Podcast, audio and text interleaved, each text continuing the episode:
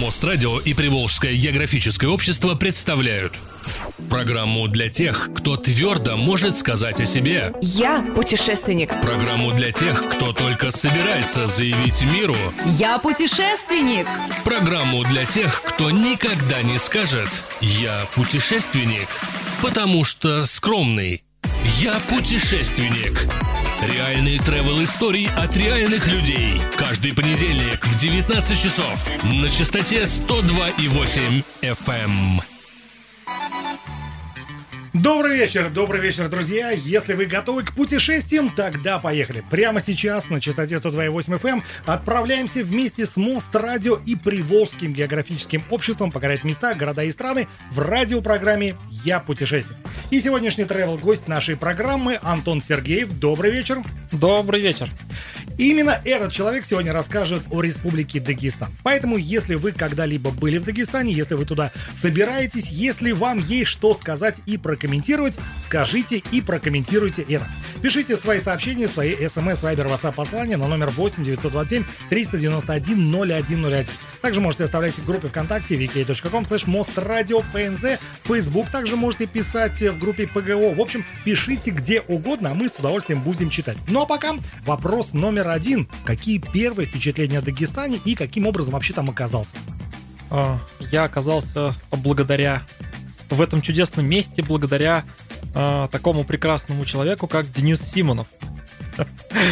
Что уж тут скрывать. А, Первые впечатления от посещения Кавказа вообще и Дагестана в частности могут быть однозначные. Ух ты, какая красота! Потому что везде мы видим прекрасные горные пейзажи, потрясающей красоты э, места, уникальные вот, древние постройки и вот все, что формирует этот кавказский колорит.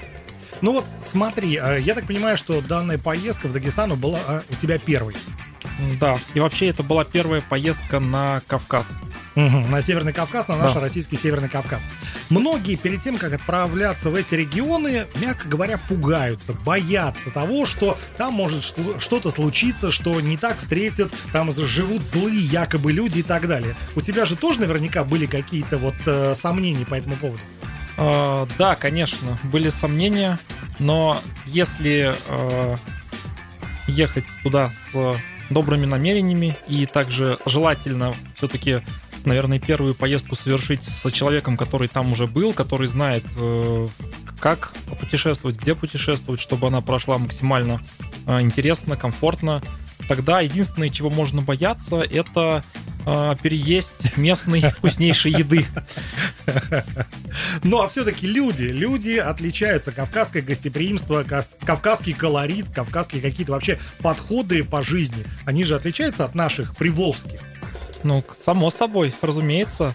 Э, Мне больше всего запомнилось, э, где бы мы ни были, э, какое-то вот это вот именно желание рассказать про то место, где живут люди, поведать, потому что они же видят, что мы не были никогда, мы, скорее всего, слабо представляем, что это такое. Э, Да, вот это вот гостеприимство известное, оно чувствуется, потому что люди как-то открыты, но и у них есть культура этого гостя, что гостя нельзя отпустить э, каким-то обиженным, не, не накормленным, не напоенным и так далее.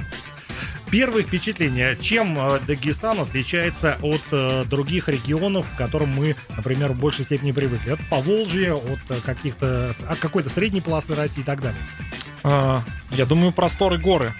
Простор, горы, чистый воздух, чистейший воздух, а, непривычное ощущение высоты, на которой ты находишься вот, над уровнем моря. Э, Мне со- создало это некоторые проблемы, но на самом деле это было мелочь по сравнению с теми красотами и вот этими ощущениями, которыми я пропитывался в ходе поездки. Ощущение какой-то совершенно другой природы, чем а, мы привыкли видеть здесь. То есть сложно это объяснить, необходимо это увидеть. Вот здесь Алексей нам написал э, сообщение, спрашивает, точнее пишет он э, следующее. Собираюсь в Дагестан, расскажите побольше о море. Море? Да, Ну да, Каспийское море, в котором местные, как я понял, не особо-то и купаются. Ну, видимо, по крайней мере, не так массово, как это принято у нас или на нашем таком классическом юге. Э, Что я помню? Помню, что море теплое, что там было хорошо, что был э, прекрасный песок, что было мало людей. Э, Помню интересный момент, связанный с тем, что с э, буквально вот с пляжа, с берега Каспийского моря мы увидели уникальную постройку, стоящую в море. Это вот тот самый известный, может быть, кто знает из радиослушателей, завод Дак Дизель, который в свое время выпускал что там, торпеды, по-моему, да, какое-то вот Да-да-да-да-да. военное, то есть секретное оружие. Его еще называют российский Форт Боярд. Ну да. Или Каспийский Форт Боярд, потому что действительно сооружение весьма уникальное, стоит э, на расстоянии энного количества километров э, в море, непосредственно на, напротив города Каспийска, и, конечно, впечатляет даже издалека. Мгм. Да, мне тоже было очень удивительно это видеть. Действительно, такой э, наш Форт Боярд, такое небольшое, компактное, квадратное, сколько я помню, сооружение в море. Причем интересно. Ну вот по качеству моря могу вот добавить, что Каспийское море, конечно же, отличается от Черного и от Средиземного, от других морей, а, хотя бы тем, что это, по сути-то, не море, а большое-большое-большое озеро. И, соответственно, и соленость воды другая, и побережье там совсем другое, и больше песка. Например, э, пляжи Дагестана, мне кажется, в большей степени напоминают Анапу или какие-то другие вот такие песочные курорты. Ну, похоже, да. Я в далеком, правда, детстве был в Анапе, но ощущение какое-то такое, как фотокарточка такая в памяти у меня осталась. Э, Мне запомнилось, что там действительно было немноголюдно, что был чистый песок, что вода была также чистая. В общем, такое приятное впечатление осталось. Ну, видимо, то есть, поскольку это такое нетипичное и не самое популярное направление, то есть э, поехать купаться в Каспийском море, как-то больше это для каких-то приезжих, для там части местных, кто все-таки имеет традиции летнего купания. Вот, было несколько удивительно. Я ожидал увидеть пляж, на котором очень много людей, не протолкнуться, а фактически вот совсем другая картина. Ну вот опять сообщение от Алексея, я так понимаю, собирается человек действительно в Дагестан, спрашивает, интересуется, вот он чем. Было ли что-то, что вас напугало в Дагестане? Что напугало? Да. Вот что может напугать, или вообще было ли что-то, э, с чем удалось столкнуться таким страшным? Или такого вообще в принципе не было? Да нет, немножко а, попугаешься, когда проезжаешь все эти кавказские вот регионы, то, что между границами этих регионов, если ехать на машине, обязательно есть какой-то патруль, вас останавливают, всех, э, в, в общем-то, женщин не проверяют, а всех мужчин вот э, как бы заставляют пройти сквозь, как бы через блокпост, показать документы, смотрят пристально. Как бы не могу сказать, что меня это напугало, но такой вот повышенный режим безопасности как-то так отличается от других регионов России. Ну, Кавказ, он, конечно же, Кавказ, даже дорога туда а, отличается именно этим от других каких-то направлений России.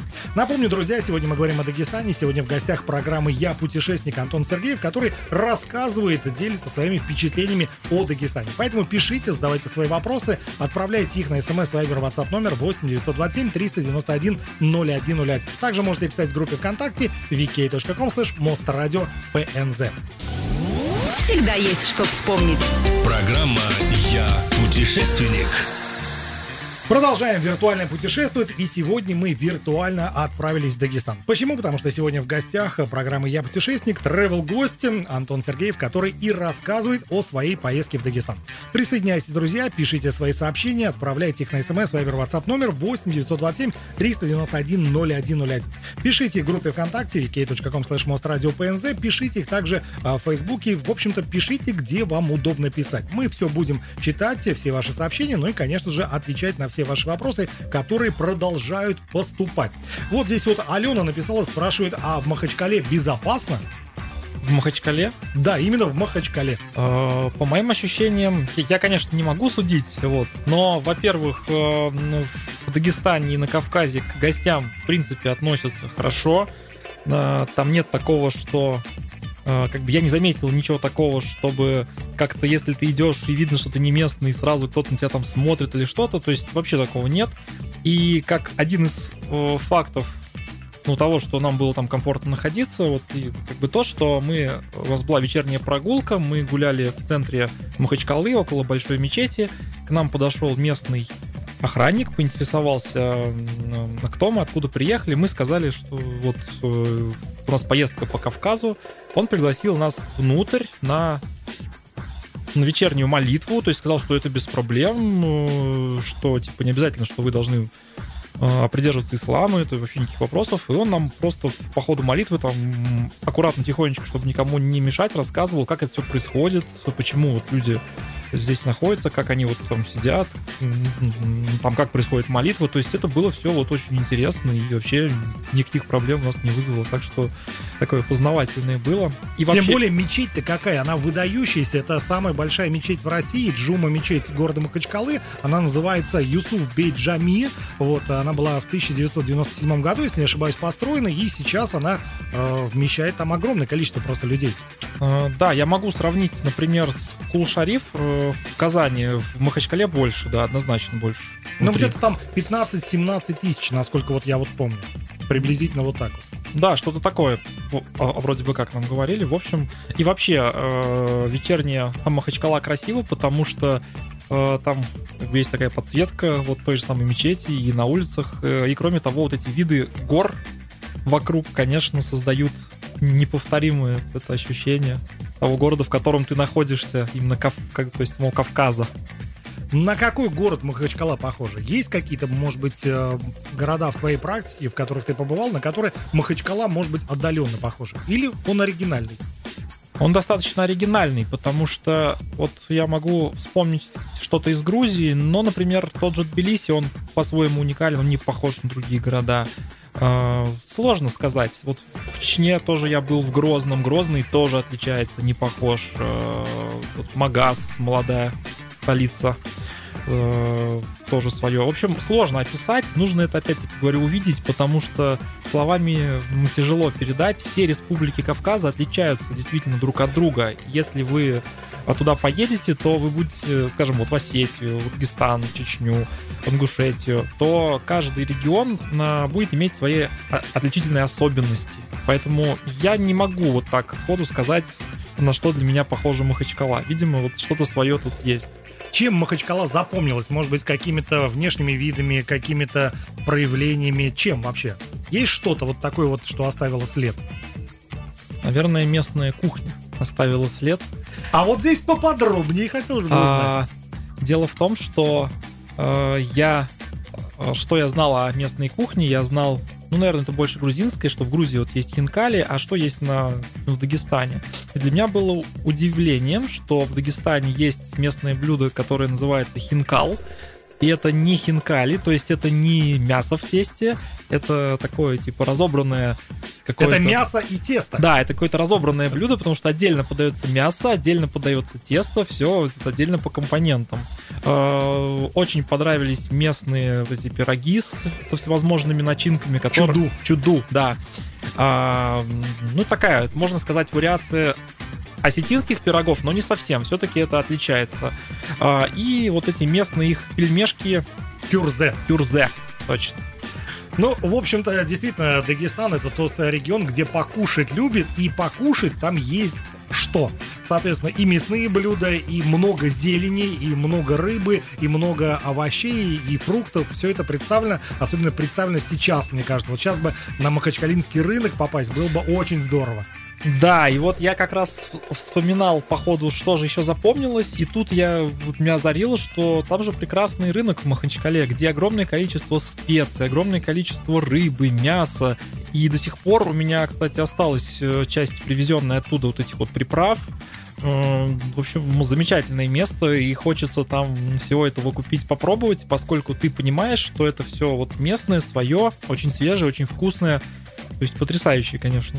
Место. Ну и главное то, что он аутентичный. Там нет вот каких-то суперсовременных прилавков. Там можно найти какие-то, эм, как сказать, стоечки или небольшие прилавочки, завешенные со всех сторон какими-то травами. Такой чувство, как будто там бабьяга даже внутри сидит. Да, такой местный колорит. Вот этот вот такой рынок э, немножко вот вызывает в памяти воспоминания из прошлого. То есть он, да, он такой несовременный, не модерновый, но очень уютный, приятный, где торговцы обязательно предложат попробовать и при этом не будут заставлять вас покупать, если вам не захочется. То есть э, все местные яства, напитки, вот, э, фрукты. прекрасное место, на самом деле. Махачкала — это приморский город, то есть э, город, который стоит на берегу моря. Вот здесь немножечко о набережной, о тех местах, которые связаны с купанием и так далее. Если они вообще, конечно, там есть. Но я...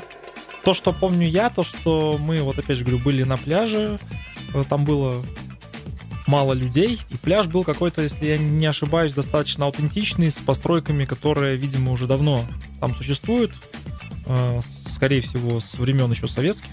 Вот. э, То есть такое ощущение немножко как вот из детства, что ли, было по, от- по вот атмосфере, по вот этим всем построечкам, то есть э, такое что-то ностальгическое. Как люди там отдыхают? Если они не столь много купаются в море, что они делают? Люди отдыхают там хорошо в любом случае. Вот. э, Я уже, честно говоря, не особо помню, что делали люди на набережной. Вот. э, По-моему, они там что-то прогуливаются и разговаривают. Там, вот, может быть, играют в нарды или что-то такое. То есть, э, ну, то есть ощущение такое, что это прям отличается от наших на югов, потому что у нас там всякие вот эти там шезлонги, зонтики, огромное количество отдыхающих, э, в общем-то, всякие там играют в пляжный волейбол и все такое. Здесь же как-то вот более все размеренно, люди там могут на пляже просто стоять на... и просто, допустим, разговаривать. И щелкать семечки в море. Да, то есть что-то такое. Дагестан есть Дагестан. Конечно, очень колоритный регион, в котором рекомендую побывать абсолютно всем. Сегодня мы говорим именно об этом регионе. В гостях программы «Я путешественник». Сегодня у нас Антон Сергеев. Так что пишите ему свои смс, вайбер, WhatsApp сообщения. Номер для этого у нас всегда один 8 927 391 0101. Также не забывайте про группу ВКонтакте vk.com slash mostradио.pnz. Яркая коллекция travel историй. Программа «Я путешественник».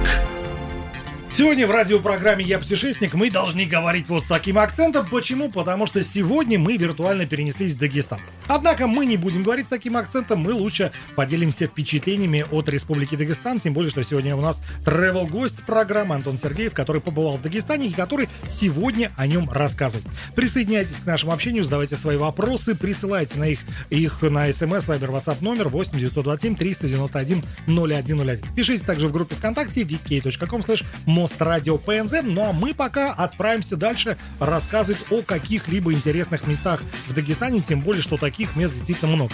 Я вот знаю, что тебе удалось побывать на самом высокогорном и самом южном э, населенном пункте э, нашей страны. Да, и я думаю, что не очень много на кто был там вообще.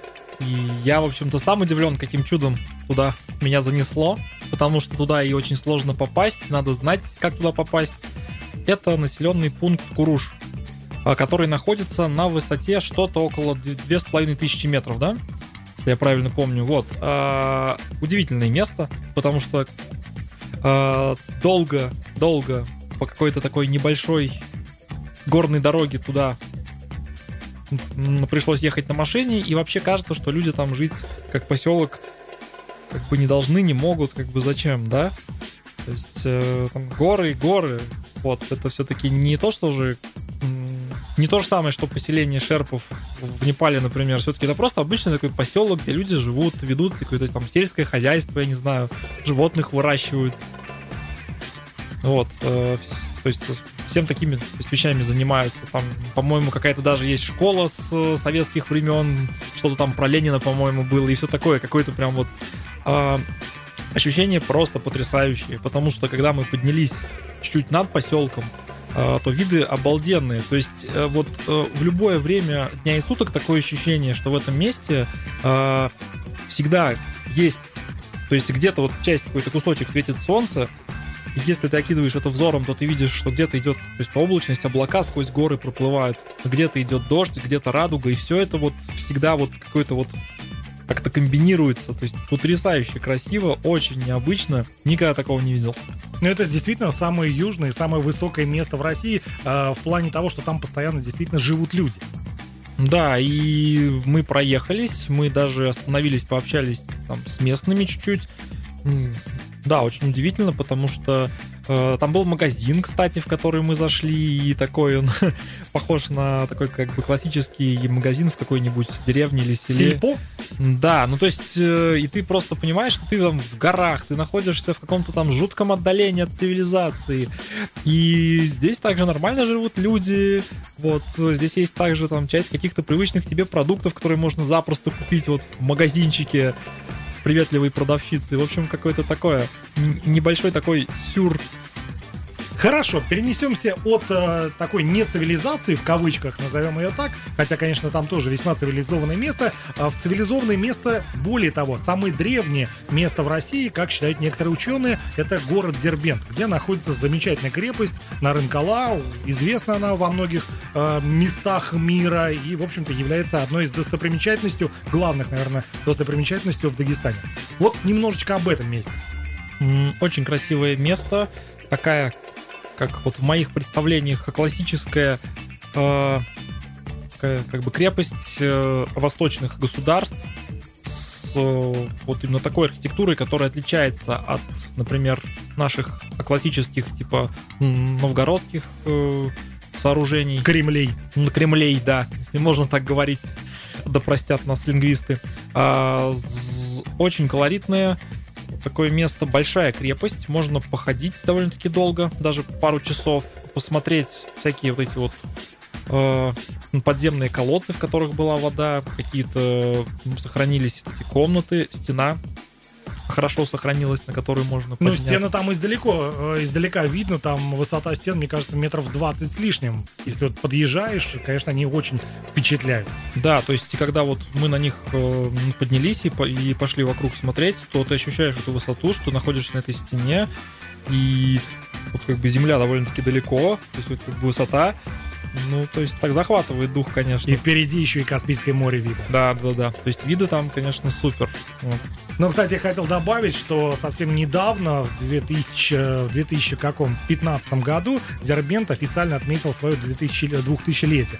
Однако некоторые ученые предполагают, что Дербенту 2700 и даже 5000 лет. Кстати, баннеры с, этим, э, с этой цифрой висели в Дербенте одно время, там можно было их увидеть, мне кажется, даже можно увидеть до сих пор.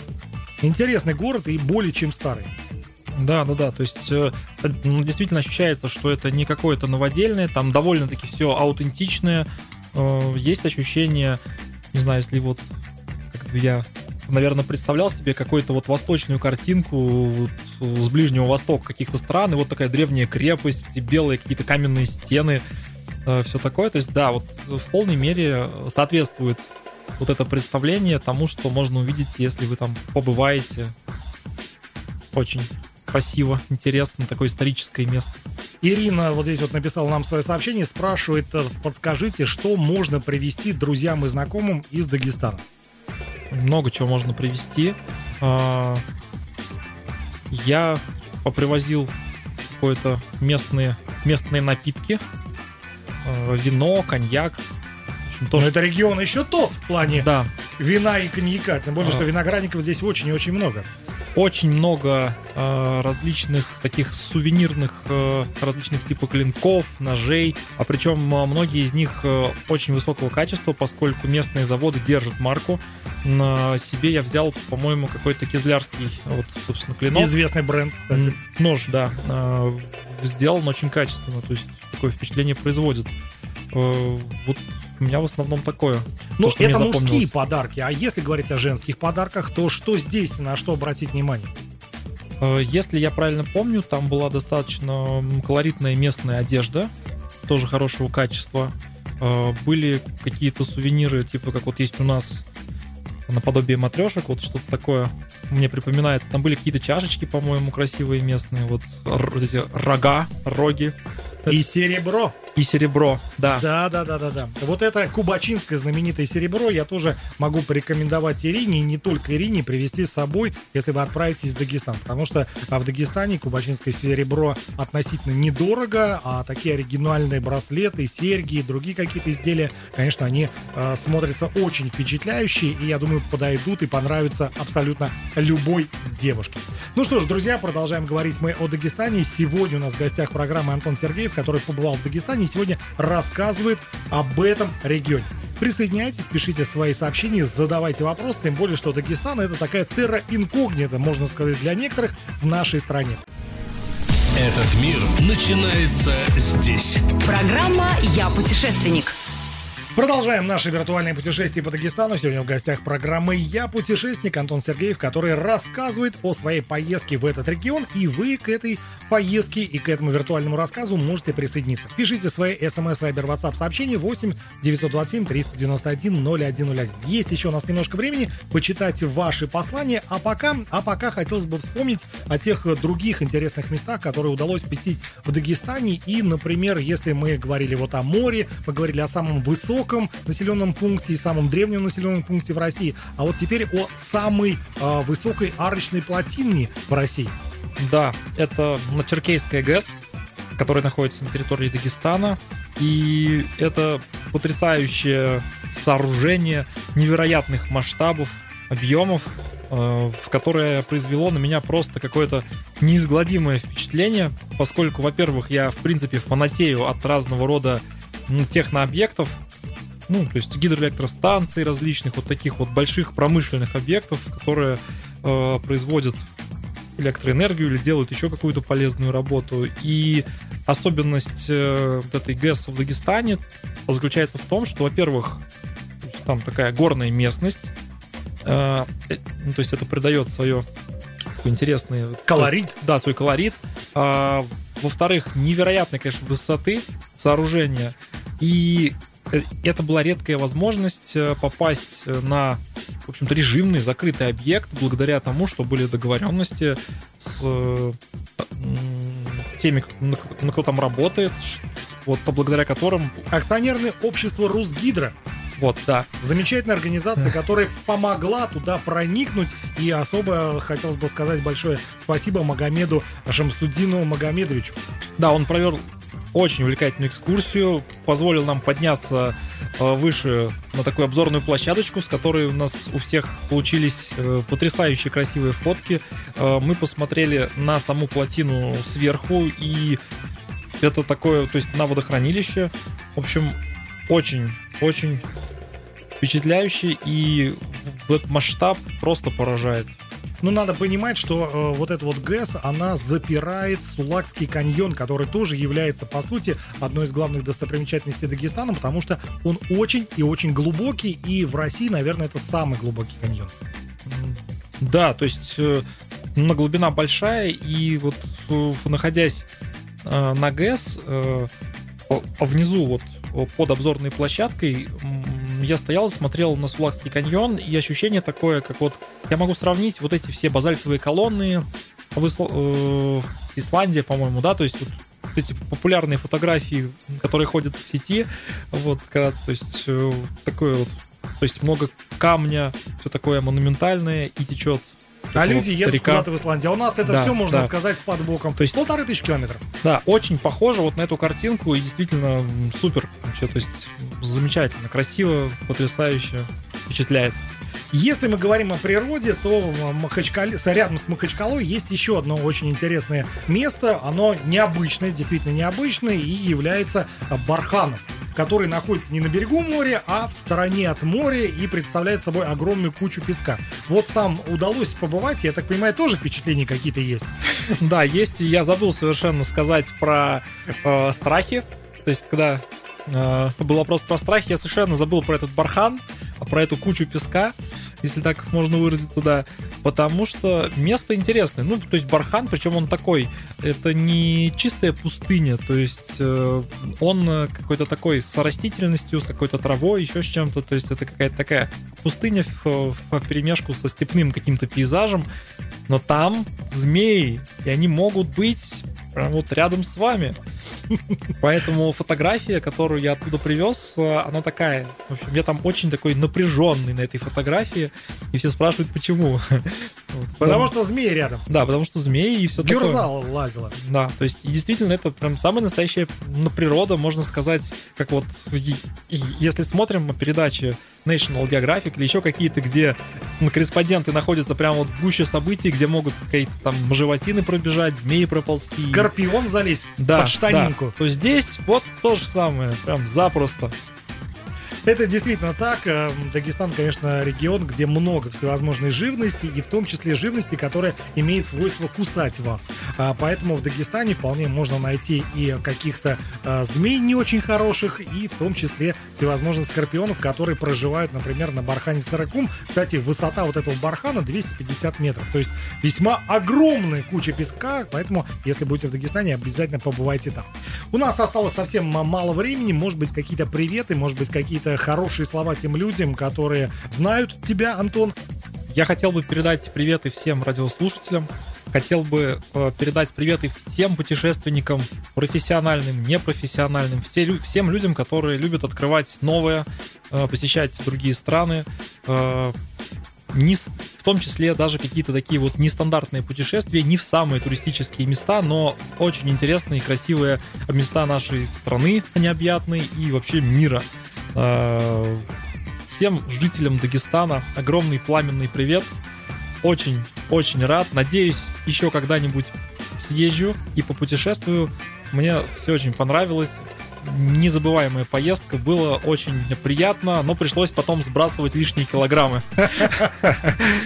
Ну что ж, друзья, на этом наша сегодняшняя программа подходит к концу. Мы сегодня говорили про Дагестан, говорили мы с Антоном Сергеевым, который был нашим travel-гостем программы «Я путешественник». На этом все. Давайте прощаться. Напомню, что в течение этого часа с вами также был я, Денис Симонов. Оставайтесь на волне 102,8 FM, эм. никогда никуда не переключайтесь. Все записи радиопрограммы «Я путешественник» можно найти в подкастах в соцсетях, а также видеоверсии можно найти на YouTube. Поэтому заходите, забивайте «Я путешественник», Мост Радио и смотрите наши репортажи репортажи из студии Мострад. На этом пока все. Всем хорошего дня, всем хорошей недели, да и всем просто хорошего месяца, года жизни и так далее. Радиопрограмма «Я путешественник» создана при содействии Пензенской региональной общественной организации развития географических исследований, туризма и экспедиционного движения «Приволжское географическое общество».